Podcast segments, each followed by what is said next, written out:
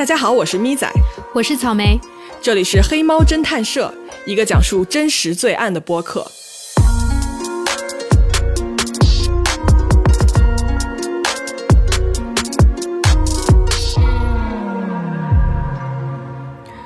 Hello 啊，大家！黑猫侦探社的悬案系列今天再次开张，但是但凡开张啊，必是精品，自夸一下先。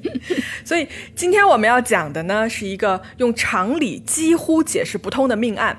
这个其中啊，有非常多令人满头问号的细节和延续至今的法律官司。嗯，是的，又是一个没有完全破的案子。是的哦。好，正式开始说案件之前呢，我们想介绍一个我们准备新开的一个系列。这个系列呀，主要是想征集一下听友们亲身经历的危险故事。嗯嗯，为什么我们想做这个呢？就是最近有一个挺让人就是难受的一个新闻吧，是说湖北一个二十一岁的一个女孩的晨跑的时候遇害了嘛。然后我们就把这个群就是在群里面发了这个新闻。就很多群友分享了一下自己遭遇过类似的一些，就是挺危险的、可怕的一些经历啊，以及说他们怎么样去通过一些小办法或者是防身的技巧啊，去摆脱这些危险的。对，如果你有亲身经历过类似的故事，你可以通过邮箱发给我们，邮箱呢我们会写在本期的 show notes 里面和我们的公众号文章里面。好了，那么正式开始我们今天的故事吧。OK，时间呢？我们来到二零一一年的七月，地点呢是美国的 San Diego, California。我们今天的主人公啊，叫做 Rebecca 擦好，她是一个出生在缅甸，随后移民来美国的亚裔。她当年的工作呢，是一个医院的眼科相关的技术人员。嗯，其实就是跟父母一起移民过来的嘛，对，算是二代移民那种，比较努力的打拼，然后实现了阶级跃迁的那种。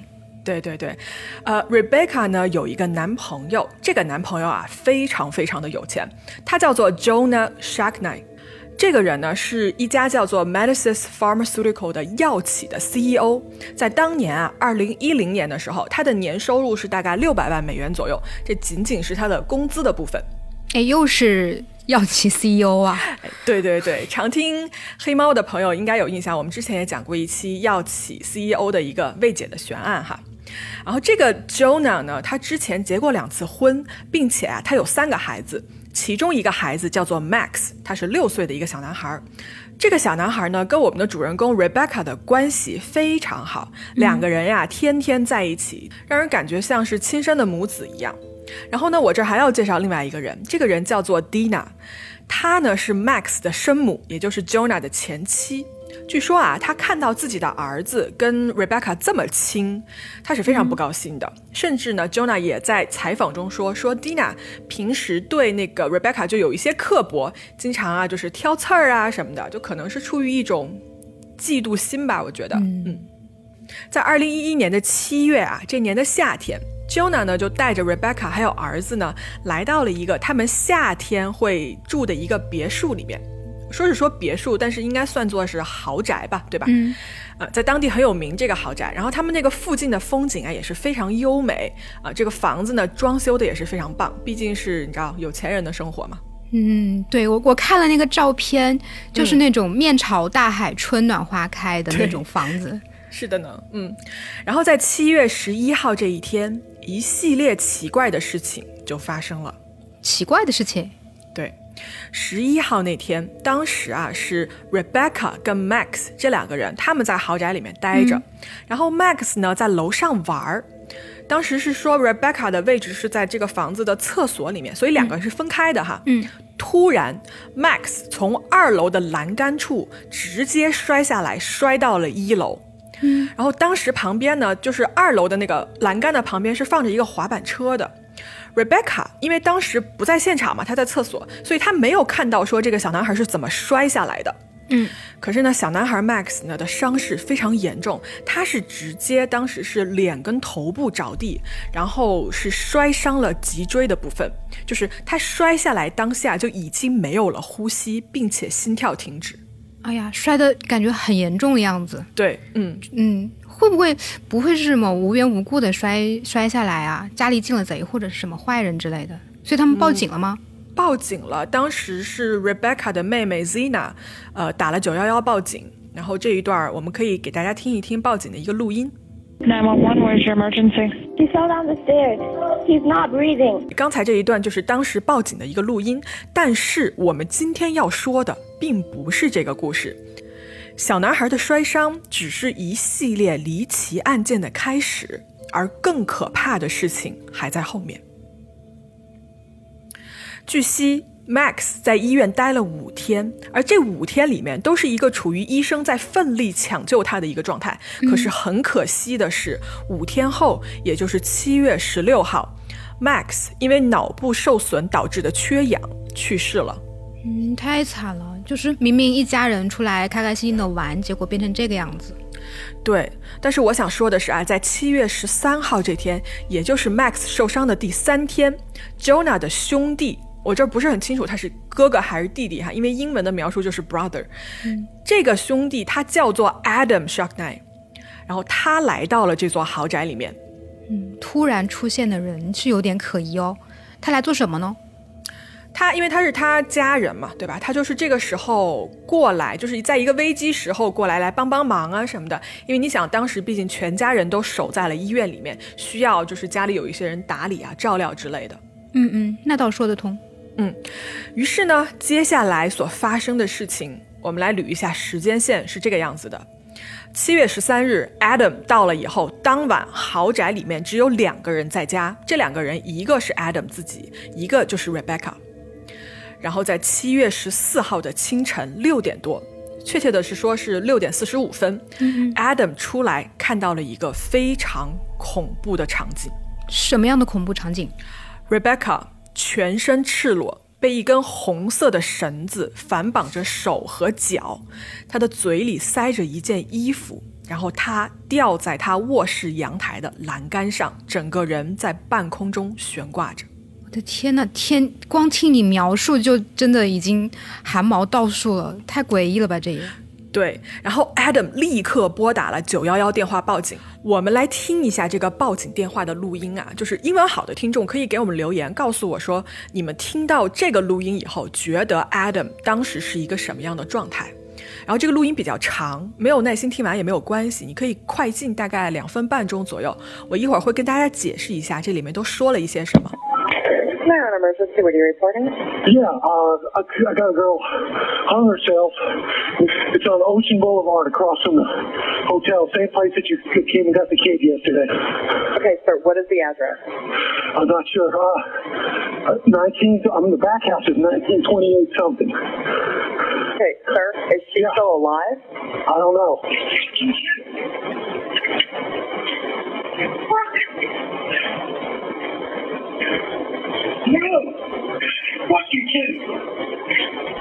You there?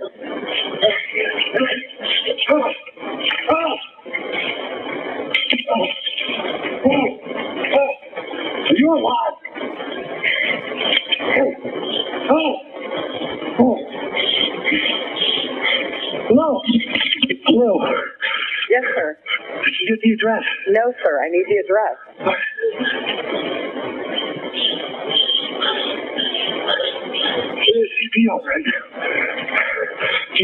Yesterday to pick up a little boy. Okay, sir, I wasn't working yesterday. I don't know what you're talking about. records. The records yesterday. I can't find anything on Ocean Boulevard. Can you tell me what the address is? Oh, I'm looking. Just, cross- just start sending them towards the, towards the hotel. Okay, I understand that. I just need the exact address. I can't help you until I have the address. 1043 Ocean Boulevard. 1043 Ocean. Okay, is Yeah. she still alive? I don't think so.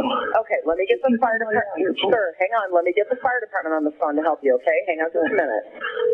Oh, fuck. Come on. Fire medical emergency. Coronado with a transfer. Go ahead, sir. Hi, what's Got lady that's hung herself. What's the address? 1043 Ocean Boulevard. 1043 Ocean Boulevard? Yeah. Okay, what's wrong? She hung herself, man. I woke up. Okay, is it the house? It's a house. Yeah. Okay, how old is she? I'd say about 30. 30? Okay. When was the last time you saw her? Last night. Okay, is she beyond help? Well, give me some I'm doing, I'm compressing your chest right now. I'm, Okay, hold on. Don't So what, like what, food is not easy. what's your name? Adam Shackner. Okay, I have help on the way. What's your cell phone number? Is it 901 485? 901 485. Okay, listen to me. Help is coming right now, okay? And Peter, you're on the way? Yes, we are. Okay, and you're right there with her. Did you cut her down? Yes, I did. Okay. 好，首先这个录音里面，Adam 先是报警说说他看到 Rebecca 被挂在了半空中，对不对？然后在这当中，呃，在他通话的过程中间，他已经将这个绳子是割断了的，并且尝试给 Rebecca 做心肺复苏。嗯同时呢，他整个录音里面一直在努力的回忆说这个房子的地址，因为就是你知道急救人员需要房子的地址来过来嘛。但是毕竟他不住在这儿，他是前一天刚到的，所以地址他也不是很熟。那么草莓，我想问你，你觉得他这个报警电话你听起来正常吗？我就觉得挺假的。然后我看到说有一个美国媒体，他们采访了一个懂急救的人，那个人说，就是做 CPR 的时候是根本就没有手去拿手机打电话的。但是 Adam 打电话的时候，他说他正在做 CPR，就是特别像装的。啊，这样是吧？嗯，首先。我觉得啊，他确实是比较慌乱和着急的，你能听出来。然后包括里面还夹杂了就是 F word，你知道吗？就骂脏话。我猜测他当时骂这句脏话的时候，是要给他做心肺复苏的时候，呃，他给自己壮胆的时候骂的脏话。其实我不是很确定啊，我只是这样盲猜一下。嗯嗯，可惜呢，这个心肺复苏啊，如果有的话，它并没有起到什么作用。急救人员呢，到了现场以后，宣布了 Rebecca 的死亡。我要提一下啊，这个时候 Rebecca 的男友，也就是有钱人 Jonah，他一直是在医院的，因为当时 Max 还在医院抢救嘛，就是当时小男孩还没有死。对，嗯，那警察对这个案子当时的判断是什么样子的呢？警察一进来就对现场呢进行了勘查，他们一开始啊也觉得这个案子看起来非常的可疑，但是呢，警方初步的结论是这是一个自杀现场。自杀？就为什么会得出自杀的结论？是的，我一听到这个结论啊，我心中就立刻升起几个非常大的疑问。嗯嗯，你觉得最可疑的是哪几处？首先，我觉得最明显的，也就是 Rebecca 的手和脚，嗯，它都是被反绑的，而且反绑的那个绳结啊，非常非常的精妙，一看就是非常专业的一个绑法。嗯，是哦，有什么人可以就把自己把手脚都反绑，然后再打一个那种特别专业的绳结？我看到那个结了，确实非常难绑，对，很复杂。就脚还好说，手怎么可能呢？就太违有违常理了。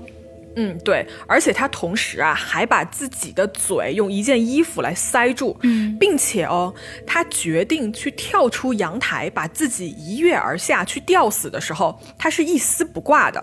我就想问，一位女性，哪怕是你确定要结束自己的生命了，你为什么要脱光了自己，然后在一个公共场合把自己吊死呢？就是这合理吗？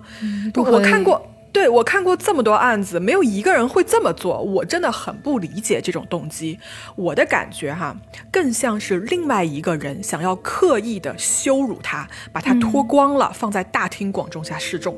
嗯，会不会是他对 Max 掉下楼的这个，把他的原因归咎归到到自己的身上，感到自责，然后选了这样一种死法去惩罚自己啊？但是你想啊，如果真的是这样子的话，他如果真的是非常愧疚和伤心，想要自杀的话，请记住，他自杀那天 Max 还没有死，他当时还在医院抢救啊，所以说当时那一天是还有希望的。而 Rebecca 为什么要这么着急就去自杀呢？嗯，也是。那警方对这些疑点难道都没有注意到吗？其实啊，警方也不傻。你想，在一座房子里面连续发生了两件很离奇的命案，相隔仅仅两天，我觉得是个人都会嗅到一丝的不对劲，对吧？嗯于是警方呢就开始了对这座房子以及这个现场的调查。然而这个房子也是疑点重重。房子不会是闹鬼吧？你不要吓我。没有没有没有没有鬼。呃，首先这个阳台上是有 Rebecca 的脚印的。但是呢，却还发现了另外一个男的的靴子的一个鞋印，地上呢，包括就是房间的地上啊，发现了两把刀，刀上是有血迹的。同时，在这个屋子里面还发现了一个非常奇怪的东西。什么奇怪的东西？这个屋子里面就就是 Rebecca 的卧室里面找到了一本书。这本书英文的全名叫做《Buckland's Complete Book of Witchcraft》，翻译过来就是巴克兰的巫术指南。巫术的术，对，嗯，我也很奇怪，当时看到这个的时候，这本书里面啊有一章讲了一个所谓的巫师的仪式，而这一页上面的插画画了一个全裸的女人如何在背后将自己反绑，并且说了非常详细，要用红色的绳子。所以跟案发现场是一模一样。对，而且啊，在这个现场啊，就是他卧室的这个门后面，发现了用黑色油漆写的两行字，黑油漆写的什么呢？写的 “She saved him, can you save her？” 嗯，女就是一个呃，she 就是女她，然后救了男他，嗯，然后你能救他吗？这这、这是啥意思？对，就很没头脑，或者是说，我感觉啊，如果跟这个巫术的书联系在一起的话，我感觉像是类似于预言或者是诅咒一样的一行字。哦，挺诡异的。嗯那除了这些物证，还没有其他的一些线索啊？嗯，有的。警察通过对周边的采访啊，有一个邻居过来跟他们说，说当晚啊听到了几声非常大的尖叫声跟求助声，类似于啊就是那种什么救命啊什么什么那种尖叫。嗯。嗯嗯，另外还有一个目击者告诉警方说，当天晚上看到有一个长得非常像 Dina，也就是 Jonah 的前妻的一个女人走进了这个别墅。Dina 不就是 Max 的妈妈吗？嗯，嗯，你前面说了，她平时就不怎么喜欢 Rebecca 的。对就对，如果联系起来的话，有没有可能 Dina 因为自己的儿子受伤了，来找 Rebecca 报仇？有可能啊。但是你听我慢慢说啊，这个时候警方的调查重点全部都集中在 Adam 的身上。你记不记得 Rebecca 被反绑的手脚和那个复杂的绳结？嗯嗯嗯，这个绳结有什么问题吗？所以 Adam 的工作是跟船有关的，你知道这说明了什么吗？说明这个人一定非常非常的会打绳结。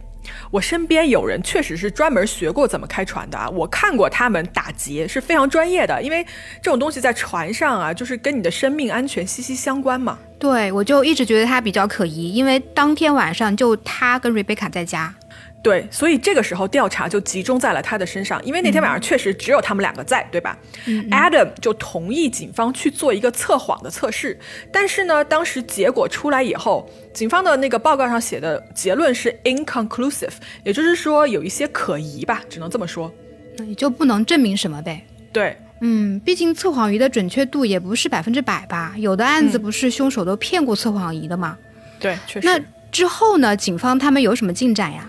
哎，在九月二号，也就是 Rebecca 死后七个星期以后，嗯警方呢开了一个新闻发布会，宣布这两宗命案，一个是意外，另外一个是自杀。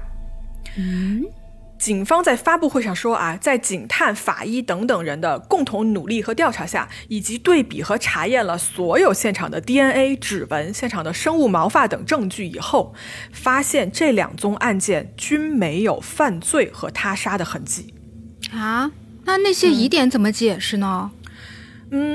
当时警方的这个发布会上啊，发布了非常多现场的犯罪现场的照片，嗯，其中呢有小男孩摔下楼的一个运动轨迹图，包括 Rebecca 卧室现场的刀子、红绳等等物证的照片，我放在公众号，大家好奇呢，你可以去看一下，我觉得信息量是很大的哈，可以研究一下。当然了，网上还有很多当天 Rebecca 的尸体照片，出于对死者的尊重，我就不放了，也不建议大家去搜索。嗯嗯，我想问的就是，警方在发布会上都说了一些什么样的证据，让他们得出的这个结论呢？嗯警方是这样说的：他们说，在现场，Rebecca 的那个房门上，刀子、绳子以及在阳台发现的所有指纹，全部都是 Rebecca 一个人的。然后你记得当时他们说在阳台上看到一个靴子的一个鞋印，对吧？嗯警方说那个男人的鞋印其实是警察自己留下的。啥？嗯，他们他们这算不算破坏现场证据啊？所以警方当时啊，他给出的一个故事是，Rebecca 因为愧疚和伤心，非常难过，所以在当晚脱得一丝不挂以后，把自己反绑手脚，打了几个非常专业的绳结，然后在嘴里塞了一件衣服，从阳台上一跃而下，把自己吊死。嗯，我不信这个结论，嗯他也没有办法说服我，就是疑点实在是太多了。对，不光你，也不光我哈，Rebecca 的家人更是完全不接受这个结论。他们说啊，Rebecca 确实很伤心，但是不至于说伤心到自杀，并且是这么奇怪的一个自杀方式。他的家人呢，在接受电视台采访的时候说起，说七月十一号，Rebecca 还给家人发了一条短信，上面写道：“It's a nightmare and partly it's hard for me because I love him like my own, but he's not, and I need to be strong for Jonah。”嗯，大意就是，嗯、这简直是一场噩梦，我太难以接受了。嗯我爱他就像爱自己的孩子一样。嗯，但他不是，而且我也需要为了 Jonah 而坚强。对吧？家人都说了，你看他这个短信里面，他说了，我都要去坚强的面对这件事情了，为什么还要自杀呢？你前后的状态根本就不一致。对，而且听起来也是试图说服自己去接受了这样一个结果。嗯，对，而且啊，现场完全没有任何的自杀遗言或者遗书被找到。嗯，哎，等一下，门后面不是有一句话吗？就是谁嗯救了谁的那句话。对，那一句啊，就很多人，就是他们的朋友也好，家人也好，看过这个现场的这个这一句话的照片以后，都说这个字迹不像是 Rebecca，而更像是 Adam 的。但是呢，警方从来没有，从来没有做过这个笔记的一个比对。那为什么不比对一下呢？现场的嗯第一证据，哎、你不要问我为啥，我也搞不清，就是为什么警察这么做。嗯。行吧。然后呢，在 Rebecca 的家人开始在媒体上质疑警方的结论的时候，同时啊，Max 这个小男孩的妈妈，他的生母 Dina。也在媒体上开始了自己的攻击，然后他的这一个发言让整个事件更加扑朔迷离起来。嗯，他攻击谁呢？Dina 他联系了一个法医病理学专家，他说啊、r e b e c c a 跟 Max 的死是一定有关系的。为什么呢？因为 Max 他才六岁，对不对？以他的身高，靠自己的本事是完全不可能从二楼那个栏杆那儿翻下去的。他怀，因为你想，他的人的重心肯定还是在腹部这一块嘛，对吧？那除非你这个栏杆有这么低，但那个栏杆几乎是到小男孩的胸部的。所以，Dina 她怀疑有人把 Max 抱起来，直接从二楼的栏杆处扔下去。为什么这么说呢？有什么证据吗？嗯，首先你记不记得二楼当时是旁边放着一个滑板车，嗯然后警察是觉得是说 Max 是在二楼滑那个滑板车，然后速度因为太快，从栏杆上翻了下来。嗯但是二楼铺着非常非常厚的地毯，就常识来看，在很厚的地毯上，滑板车确实是滑不动的，更别说就是一个高速滑行的一个状态了。哦，对，有道理。而且就是刚才我说过的，以 Max 的身高而言，这个栏杆对他来说确实是太高了，以他自己的力量呢，意外翻下去是不可能的。嗯，然后我看到了一张 Max 的尸检照片啊，它的背后有一个红色的淤血的一个印子，像一个大写的 T，感觉就是有人把它举起来，然后这样砸在栏杆上造成的。而且他手上啊还有一个很莫名其妙的伤口，也跟警察发布的一个衰落的轨迹图不符合。所以 Dina 就在说啊，说 Rebecca，你当时因为你在这个房子里，所以肯定你跟 Max 的死有很大的关系。然后从这个时候开始，小男孩 Max 的死也成为了一个谜团。对你刚说后背的那个血印子之后，有公开的卷宗，就是说有可能是冲击造成的脊椎凸起造成的。我也看到那个尸检的那个伤痕图了，是一个 T 字形的，确实挺像擦伤的，不像是那种衰落造成的。对，然后这个时候啊，Rebecca 的家人也加入了这个战争，他们也去找了专家，然后提出了一个观点，他们认为当天晚上的事情是这样子的。当晚啊，Rebecca 是在主卧的那个房间里洗澡的。他们呢找到了地上有一个血迹，哈，就是事后，嗯呃，分析说应该是当时 Rebecca 的一个经血，就是来例假。嗯嗯随后呢，不知道发生了什么事情，Rebecca 跑去了屋子的另一头。她当时是因为洗完澡嘛，她围着一个浴巾，嗯然后她发现有人要袭击她，有危险的时候，她就开始跑。这个时候，浴巾就掉落在她卧室的门口。Rebecca 一边跑一边求救，而这个求救声也就是邻居听到的那几句 “help”。但是呢，他没有跑过凶手，凶手在他的后脑重击了四下。顺便说一声啊，尸检的时候，警方确实是发现了他脑部有出血的痕迹的，但是警察就没有当回事儿。警察觉得是他跳下去之后头部撞在阳台的底部造成的。嗯，不过这些都是死前伤，确实也挺难判断嘛，估估计。回到这个推理的故事啊，随后呢，Rebecca 的腿啊是被凶手用胶带绑起来的，因为当时她的腿上确实发现了用胶带绑过的痕迹。随后呢，她被人反绑手脚，打好绳结，塞住嘴，扔出了阳台，是这样子被谋杀的。我觉得这个推理还是有一定逻辑的，而且嗯尸体上有很多伤口，还有胶带绑腿这些痕迹，都挺符合的，嗯，都能对得上。对，所以呢，他的家人啊，为了给女儿一个清白和公正，他们甚至决定要开棺验尸，因为他们想做第二次尸检，来获取更多关于此案是一个谋杀案的证据。但是呢，这个请求被警方给驳回了，而且警方并没有给出解释的理由。时间啊，一下就过了七年。在二零一八年的时候，美国的 ABC 电视台做了一个进一步的深度调查，他们请了一个私人侦探。这个私人侦探啊，他确实发现了这个案子有几个非常可疑的地方。哦，比如说，嗯首先，警方你记得吧？他在发布会的时候说，说现场只有 Rebecca 的指纹，但是你记不记得那个报警九幺幺的电话？嗯，报警的时候，Adam 就在现场，他去了阳台，对吧？他把那个红色的绳索割断了，而且他还去到了下面给 Rebecca 做了 CPR。那请问，为什么 Adam 没有在 Rebecca 身上或者是那个卧室的现场留下任何的指纹和 DNA 呢？嗯这就矛盾啦。对啊因为如果做 CPR 肯定是要碰到的嘛，他可那他可能真的就是没有做，就跟之前前面分析的那个一样的，就是假装在做 CPR。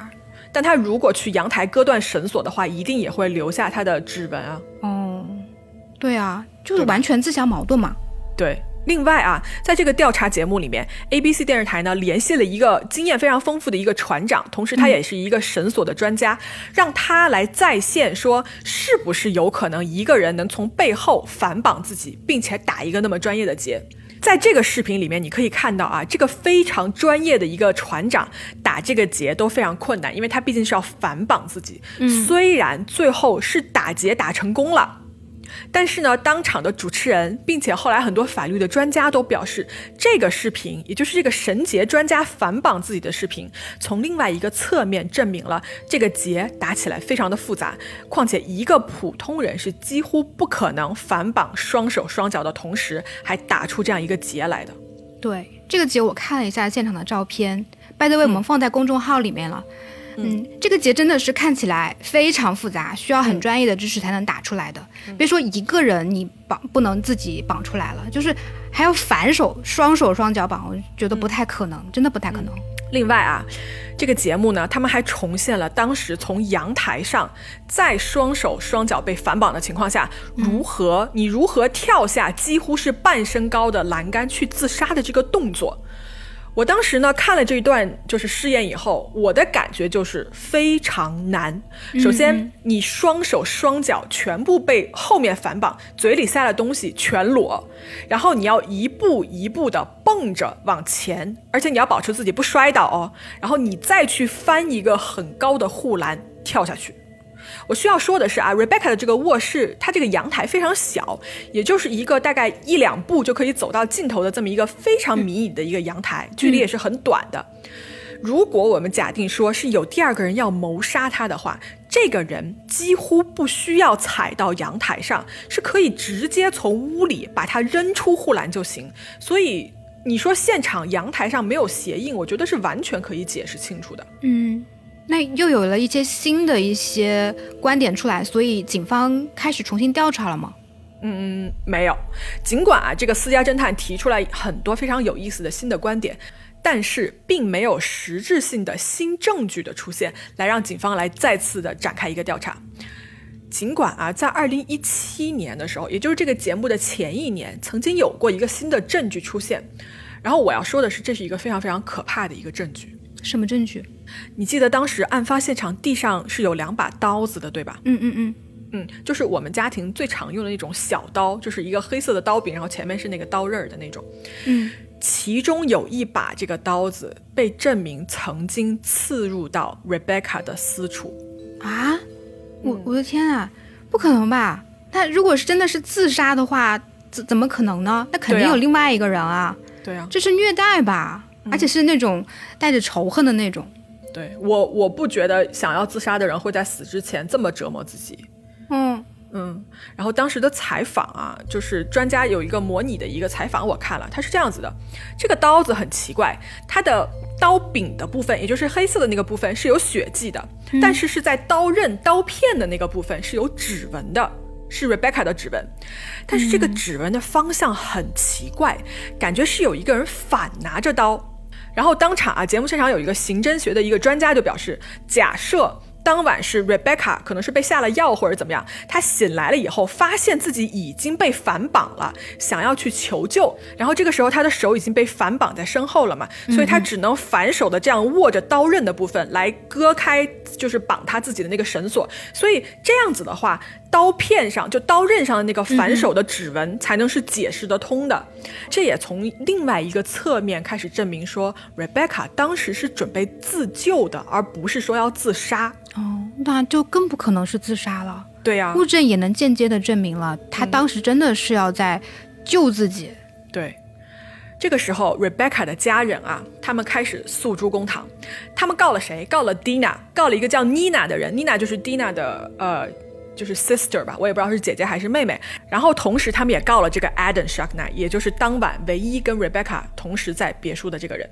嗯他们告这三个人合谋杀死 Rebecca。他们主张是说啊，那天晚上蒂娜去了别墅，他们绑起来 Rebecca，然后重击她的头部，塞住嘴巴，伪装成一个自杀的现场。但是呢，Dina 完全不承认任何的指控，并且我查资料的时候啊，是说有监控来显示那天晚上在某一个时间点，他确实是在医院陪 Max 的。嗯嗯于是 Rebecca 的家人又将重心全部转移到当晚的唯一在场的人，也就是 Adam 的身上。因为你看，对吧？他当天晚上只有他，啊，然后他又会打绳结，就是嫌疑非常大。嗯在二零一八年的四月，Rebecca 的家人得到判决，陪审团呢一致的决定 Adam 对 Rebecca 的死负有责任。当时判赔的金额是五百万美元，但是最后呢是和解成了六十万美元。什么叫做对他的死负有责任？嗯，对，这不是说啊，Adam 就是谋杀罪名成立，他没有任何谋杀的罪名。这种诉讼叫做 wrongful death suit，我觉得是不是可以翻译成过失致死这个样子哈？类似于是说某个人啊，对于一个死亡的事件负有责任这样子，它是一种诉讼理由或者是一种索赔的类型。当一个人错误的导致另外一个人死亡的时候，就可以提出诉讼。在美国呢，每个州都有自己关于这个 wrongful death suit 不同的相关法规。我是真的觉得凶手最大可能的嫌疑就是 Adam 了。嗯。但是如果说他是凶手的话，我有一个疑点啊，就是为什么他会使用那种一眼就能被看出来是就是那种船船员去绑劫的方式呢？嗯，因为这不相当于是自爆吗？他是那个屋子里面唯一的，就是当天晚上跟他在一起的一个人，然后他会绑这个结，嗯。嗯，但是也有可能哈，就是他情急之下就是留下了这个破绽，最后没有能裁定凶手的原因呢，是因为没有直接的证据。你就说我会绑结，也不是我的直接就是凶手的理由嘛。对，是。嗯嗯，不管怎么样，反正我觉得不不太可能是自杀的瑞贝卡。所以就是你有什么自己的想法吗？或是你要开一个脑洞吗？这块？嗯，脑洞说不上吧，但是我是觉得这是。绝对不可能是自杀的 Rebecca，、就是你但凡正常的清醒的人，你给他一百个选项都不可能选出这种自杀方式。对，是。嗯，但是我有个假设，就是嗯可以试图去把一些线索穿起来的，就是纯假设啊。好，你说那有没有一种可能，这是一起强迫性的自杀？什么叫强迫性的自杀？